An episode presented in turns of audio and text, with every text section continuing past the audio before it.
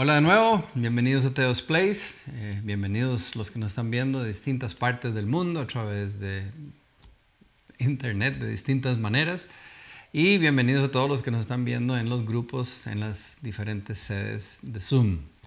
Esperamos que sea una noche especial que podamos compartir y disfrutar juntos.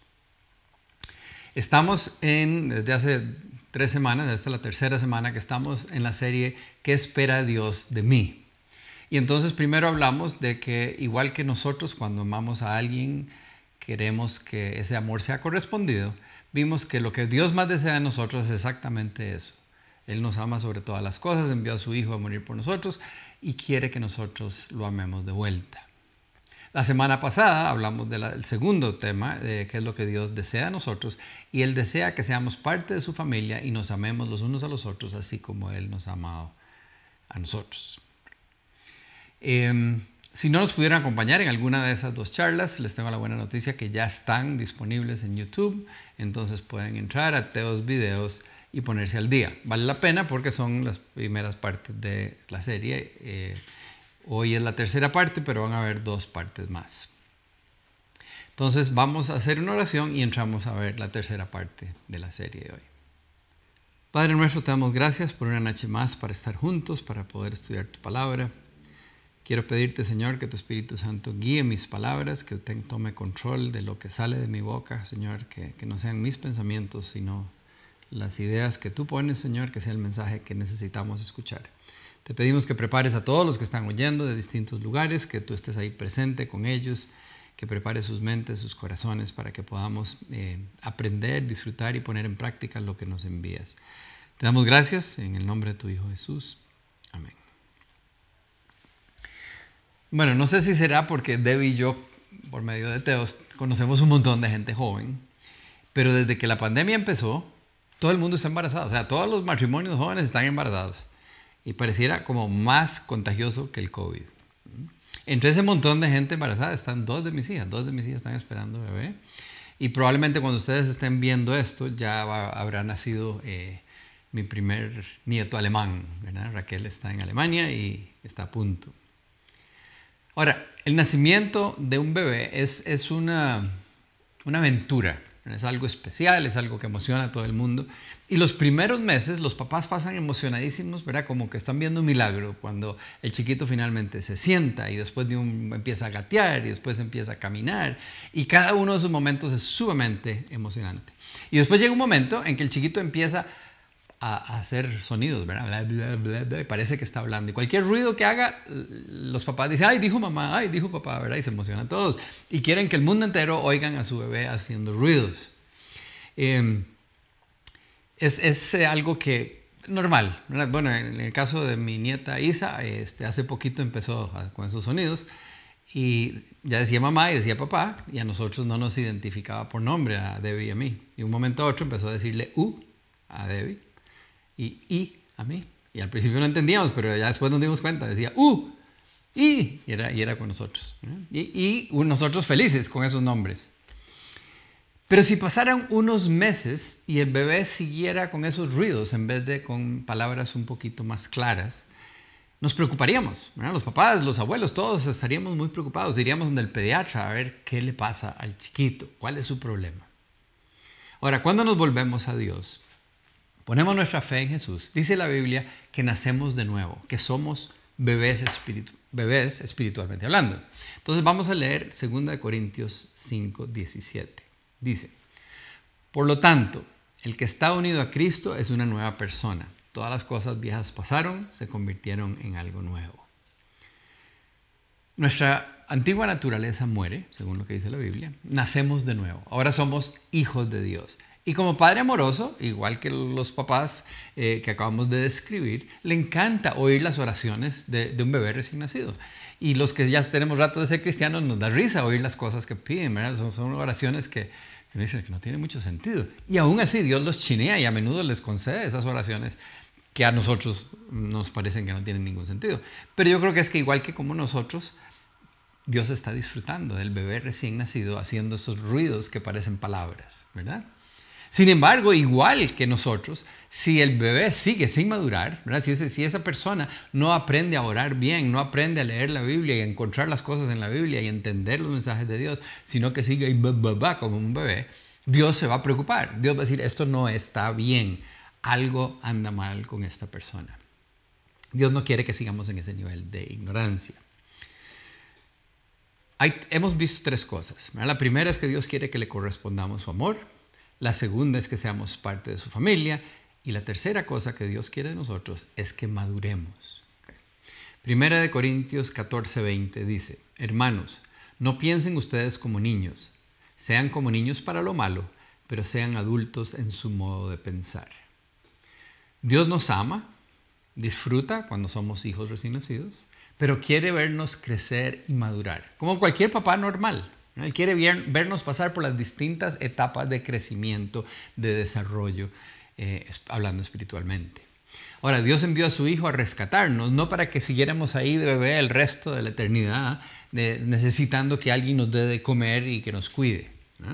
Él nos rescató para que fuéramos parte de su familia y quiere que poco a poco seamos más como Jesús. Romanos 8:29 dice, a los que de antemano Dios ha conocido, los destinó desde un principio a ser como su Hijo, para que su Hijo fuera el primero entre muchos hermanos. Ahora es importante entender o que entendamos lo importante que esto es. Dios no nos creó, como les dije, para que estemos ahí el resto de la vida eh, como bebés, que alguien tiene que darnos de comer y que cuidarnos. Su plan es que crezcamos, que maduremos y que lleguemos a ser como su Hijo Jesucristo. Que tengamos vidas verdaderamente eh, donde somos responsables y, admirables en nuestra manera de vivir. Si nos llegamos a parecer a Jesús, van a ser admirables nuestras vidas. Y esa es nuestra meta, eso es lo que Dios quiere para nosotros. Ahora, imagino que todos conocemos gente que a pesar de ser adultos en años, siguen siendo bebés, Que, que son unos inmaduros. Pasan Pasan los años y siguen haciendo las mismas cosas, siguen actuando de la misma manera, siguen hablando, parecen, parecen chiquillos, solo hablan estupideces.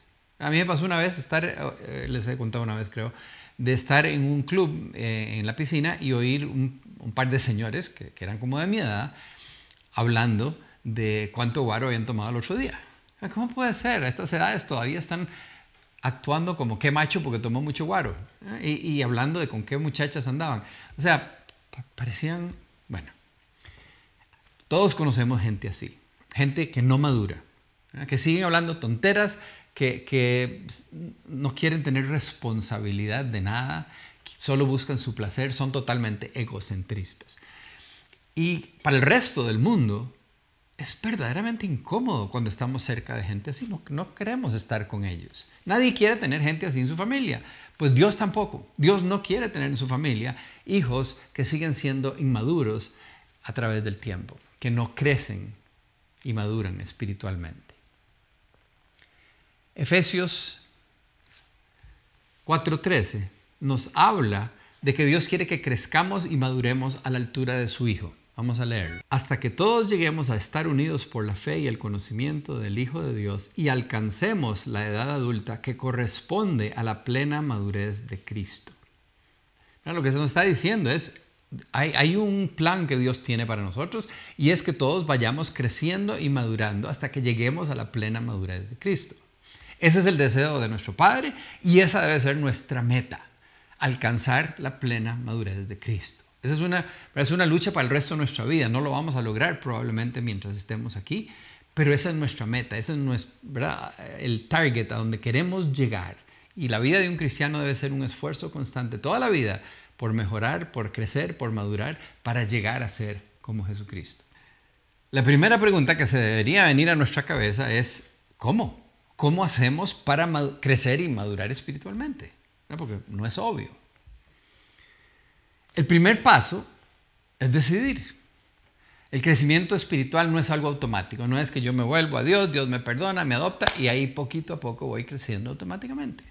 A través de los años yo he conocido muchos, no, no poquitos, ojalá fueran poquitos, pero muchos que tienen años de haberse vuelto a Dios y siguen como bebés espirituales.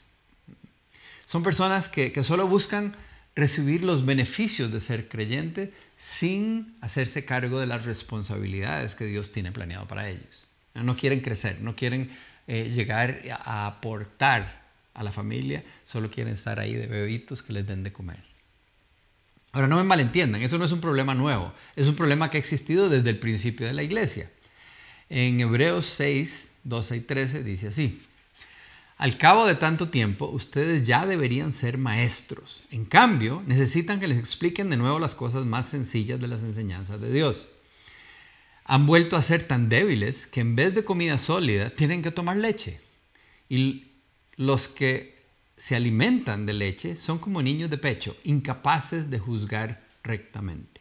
Ahora, según el autor de Hebreos, había gente que ya deberían de ser maestros pero estaban necesitando que les volvieran a explicar las cosas más sencillas de la fe, las cosas básicas. O sea, no eran capaces de tomar decisiones, buenas decisiones, según lo que acabamos de leer. En la parábola del sembrador, que no tenemos tiempo de estudiarla hoy, eh, entonces les voy a recordar a los que ya la han leído y los que no, pues me van a creer, lo pueden leer después.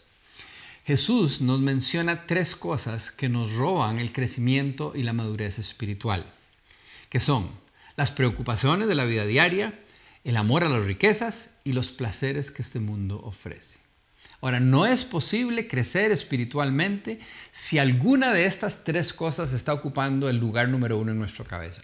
Si nosotros pasamos pensando en las preocupaciones del día a día, pasamos o hipnotizados pensando en plata todo el día o pensando en los placeres de este mundo, no podemos crecer espiritualmente, simplemente no se puede. Ahora, lo interesante es que esas tres cosas el mundo, la sociedad las ve como virtudes. Es bueno un hombre que pasa preocupado por todos los problemas y tratando de resolverlos. Un hombre que se esfuerza por tener mucha riqueza. Un hombre que disfruta los placeres y anda buscando todos los placeres que el dinero pueda ofrecerle.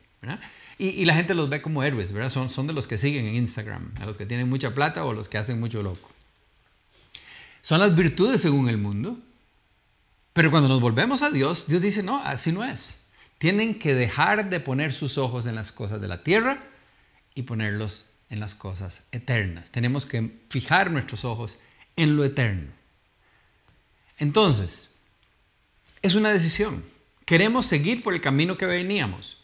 ¿Queremos entrar por el camino estrecho o queremos, como todo el resto del mundo, irnos por el camino fácil?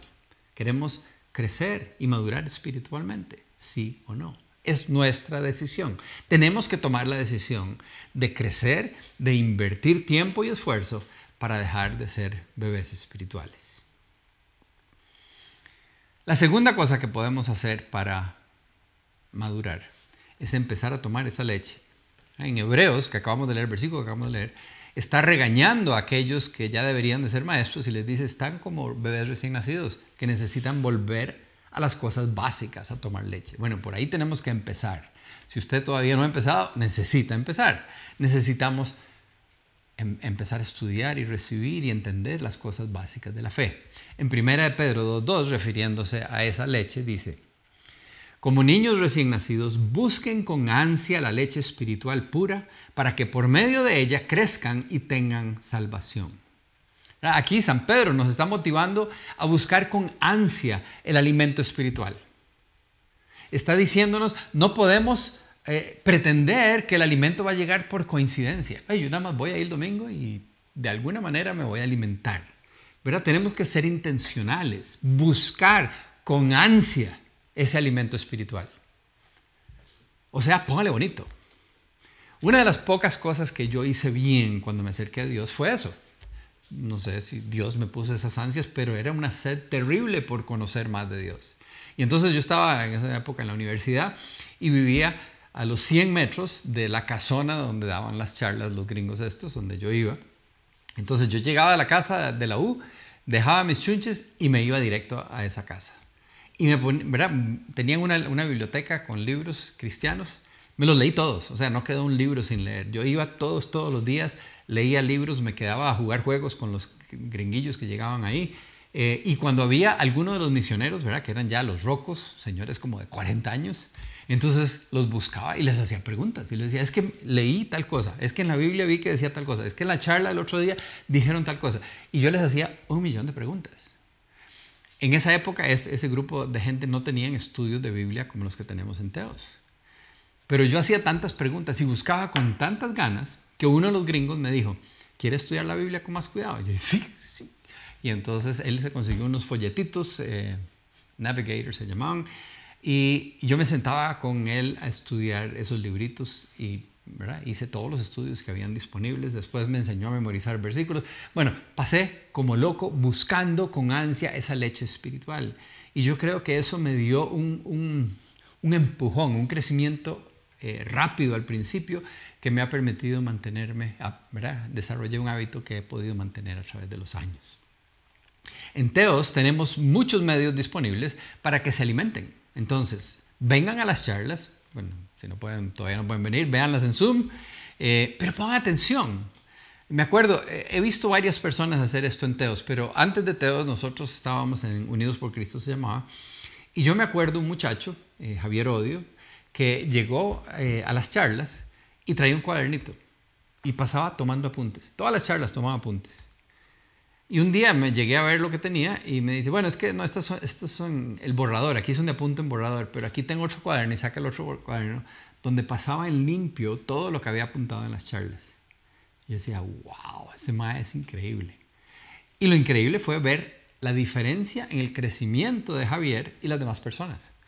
En dos toques estaba preparado para dar charlas y para dar estudios y citaba las ideas, o sea, se había aprendido tantas cosas tan rápido simplemente porque había invertido, porque había tomado la decisión de aprender, no solo ir a calentar banca. También les recomiendo que se metan a un estudio, ¿verdad?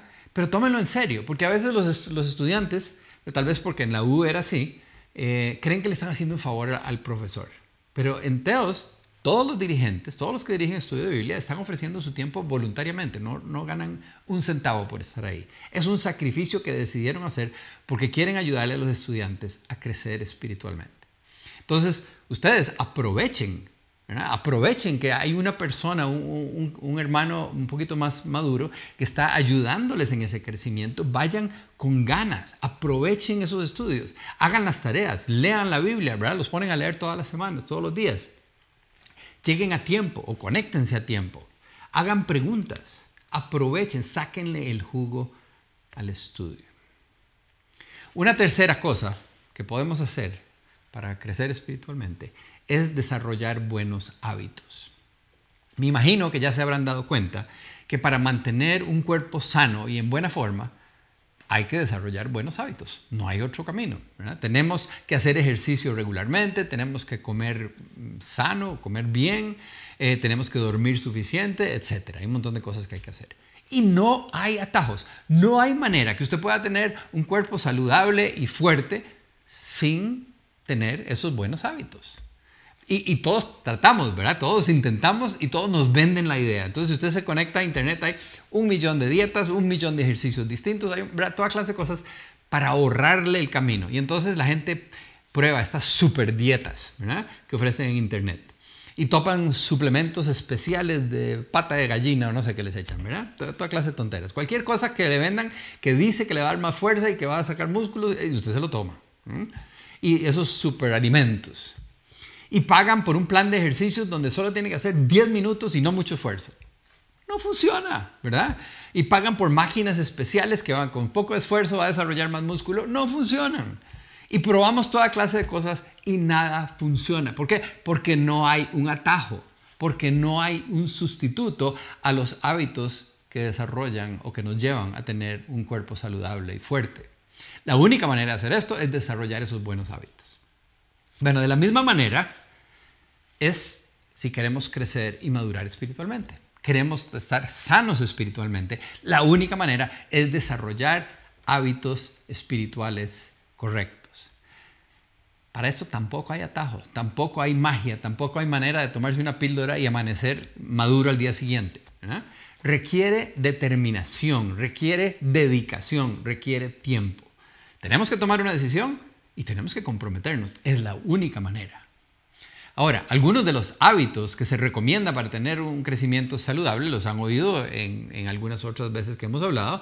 El primero y más importante es sacar tiempo todas las mañanas para pasar un tiempo a solas con Dios, donde podemos leer la Biblia, donde podemos orar, donde podemos simplemente disfrutar de la presencia de Dios. También debemos asistir regularmente a las charlas, tenemos que ser parte de un estudio y muy importante, poner en práctica todo lo que aprendemos en el tiempo a solas en las charlas y en los estudios. Tenemos que obedecer, no se puede quedar simplemente en estudio. Ahora, algunas personas, cuando se meten en un estudio, creen que ese estudio sustituye las charlas, como que es como un paso más elevado o algo, no sé, no sé qué es lo que creen. Pero en realidad no es un sustituto, es un complemento. La madurez espiritual no se, no se mide por el conocimiento que tengamos, sino por nuestra manera de vivir la cantidad de conocimiento es importante, pero no mide la madurez. Entonces algunas personas se meten en estudios, van eh, a cursos, llevan todos los cursos que ofrece Teos, hasta se meten en el seminario. Y eso es bueno, van a aprender un montón de cosas, pero no es suficiente. El conocimiento no nos hace maduros, es la aplicación de ese conocimiento. Entonces, tengan claro que el conocimiento no es medida de madurez. En Santiago 1.22 dice, no se contenten solo con escuchar la palabra, pues así se engañan ustedes mismos. Llévenla a la práctica. La madurez se ve demostrada en el comportamiento, más que en lo que creemos. Hay gente que se sabe la Biblia y hablan de Dios y tal, pero usted los ve en su manera de actuar y no refleja lo que hablan. Y eso es lo que llamamos un hipócrita, el que dice una cosa pero hace otra. Una de las cosas impresionantes de Jesús es que hablaba cosas increíbles y actuaba de acuerdo a esas cosas increíbles. Y esa es la madurez a la que queremos llegar nosotros. Queremos llegar a entender lo que Dios nos enseña y actuar como Dios nos enseña, de la manera en que vivió Jesús. Entonces, necesitamos no solo estudiar y saber mucho, tenemos que actuar de acuerdo a nuestra fe. Jesús claramente lo dijo, dijo, por los frutos los reconocerán. Y eso aplica para los demás como para nosotros. La gente va a ver nuestros frutos, va a ver nuestra manera de vivir, el resultado de nuestras acciones y van a decir, es un creyente o no es un creyente, no es un hipócrita. Tenemos que actuar de acuerdo a lo que hemos aprendido. Tenemos que obedecer lo que Dios nos está enseñando. Las personas que crecen más rápido y más sólido son los que regularmente hacen esas tres cosas que mencioné. Sacar tiempo a solas con Dios, venir a las charlas o escuchar las charlas y estar en un estudio. El tiempo con Dios es esencial porque es la única manera de tener intimidad con Él, de poder conocerlo y que Él nos dirija. Las charlas nos motivan en cómo actuar y cómo obedecer lo que Dios nos ha enseñado. Y los estudios nos dan conocimiento y comprensión de la palabra de Dios. Se complementan, los tres son necesarios, son hábitos importantes. Una cuarta cosa que necesitamos para poder crecer espiritualmente es experiencia. Como en la vida natural, hay gran parte de la, de la madurez que simplemente viene por la experiencia. no podemos, hay ciertas cosas que no se pueden lograr sin el tiempo. No, se pueden, no podemos tener eh, verdadera madurez siendo un chiquillo. ¿Por qué? Porque tiene que pasar por la pubertad y tiene que estudiar y tiene que tener relaciones con las personas, conocerlas, ¿verdad? Em, aprender a... Hay un montón de cosas que suceden en la vida que solo la experiencia las da, es la única manera de madurar. Y lo mismo sucede en la vida cristiana. Necesitamos tener experiencias espirituales. Eso solo se da con el tiempo y con la participación en todo tipo de situaciones espirituales. ¿Cómo a qué me estoy refiriendo? Bueno, debemos aprender a adorar a Dios. No solo con el worship, lo cual es una bonita manera, ¿verdad? Cantarle a Dios y disfrutar de ese tiempo especial, pero tenemos que aprender a adorar a Dios en distintas eh, maneras. Tenemos que pasar tiempo junto con y amar a otros, a nuestros hermanos en la fe, a la familia, que es lo que habíamos visto la semana pasada. Tenemos que descubrir nuestros dones y talentos y ponerlos al servicio de los demás. Y tenemos que aprender a compartir nuestra fe con los que no conocen a Jesús. Todas estas experiencias deben ser parte de la vida del cristiano. Y conforme vamos viviendo esas etapas, vamos madurando y vamos creciendo y vamos pareciéndonos cada vez más a Jesús. Una quinta cosa que necesitamos hacer es tiempo entre hermanos. Tal vez se han dado cuenta en, en la casa, que los hermanos menores tienden a crecer y madurar más rápido que los mayores. A menos que los chineen demasiado. Eso, eso pasa y bueno, ahí los echan a perder. Pero si el Willa quiere, tiene la posibilidad de aprender más rápido. ¿Por qué? Porque aunque los papás no estén presentes, ven a los hermanos mayores y ven cómo camina el hermano mayor y aprenden a caminar más rápido. Y ven cómo habla el otro y empiezan a hablar más rápido. Entonces, tienen la posibilidad, porque hay más modelos a, que, a quien seguir, tienen la posibilidad de crecer y madurar más rápido. Y lo mismo sucede en la vida espiritual. Jesús es el hermano mayor. Él es el modelo por excelencia, el modelo que nosotros tenemos que seguir. En Mateo 11:29 dice, acepten el yugo que les pongo y aprendan de mí, que soy paciente y de corazón humilde. Dice, aprendan de mí. hay varios lugares en la Biblia donde nos motivan a aprender de Jesús. Pero también podemos aprender de los hermanos mayores. De hecho, San Pablo varias veces dice, sigan mi ejemplo. A mí me da miedo decir esas palabras porque no soy San Pablo, pero deberíamos de vivir de manera que podamos decir, sigan mi ejemplo, los que ya tenemos años de ser cristianos. Y los que tienen menos pueden seguir el ejemplo de los hermanos mayores. En Hebreos 10, 24 y 25 dice, busquemos la manera de ayudarnos unos a otros a tener más amor y hacer el bien. No dejemos de asistir a nuestras reuniones como hacen algunos, sino animémonos unos a los otros tanto más cuando vemos que el día del Señor se acerca. Entonces, el crecimiento espiritual no es una cosa personal y privada, es algo que hacemos juntos. Somos hermanos, somos una familia y juntos crecemos. Los mayores nos dan el ejemplo, los menores vemos el ejemplo de los mayores, Nos, nos ayudamos los unos a los otros, nos motivamos, aprendemos juntos. Como ven, la madurez eh, no viene automáticamente, hay que decidir buscarla.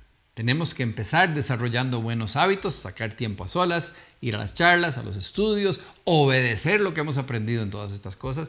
Debemos participar en todo tipo de actividades espirituales para tener experiencia, para poder crecer, para poder madurar.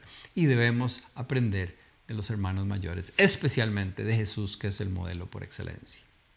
Ahora les queda a ustedes la decisión quieren seguir por donde venían, quieren seguir en el mismo camino, quieren seguir de bebés todo el resto de la vida, cual no le agrada a nuestro Señor, o quieren hacer lo que Dios quiere de nosotros, crecer y madurar. Es su decisión por cuál camino se va. Padre nuestro Señor Todopoderoso, te damos gracias porque tienes todo un plan. Primero, cómo rescatarnos del pecado, cómo abrirnos el camino a casa, que pudiéramos volver hacia ti, que pudiéramos ser adoptados y ser parte de tu familia. Te damos gracias por ese amor que nos tienes, que quieres que correspondamos. Enséñanos a amarte. Te damos gracias por la familia que nos has dado, que quieres que seamos parte de la familia, que nos amemos los unos a los otros. Y te damos gracias porque tu plan no es que nos quedáramos de bebés, sino que creciéramos espiritualmente, que crezcamos y maduremos, para que lleguemos a ser como tu Hijo Jesucristo, para que sea una familia maravillosa, eh, donde todos nos parecemos a Jesús. No pretendemos ser iguales a Él, pero por lo menos actuar como Él quiere que actuemos nosotros. Ayúdanos, Padre, a tomar esa decisión, a decidir que crecemos, que queremos crecer y madurar. Ayúdanos a formar esos hábitos especiales que, que nos pueden ayudar a madurar. Ayúdanos a meternos en distintas experiencias, a participar en distintas cosas espirituales que nos pueden ayudar. Ayúdanos a ponerle atención a nuestros hermanos mayores. Te pedimos, Padre, eh, queremos tomar esa decisión y queremos tu ayuda para poder crecer, poder madurar y poder llegar a ser como tu Hijo Jesucristo. Te pedimos estas cosas en su nombre.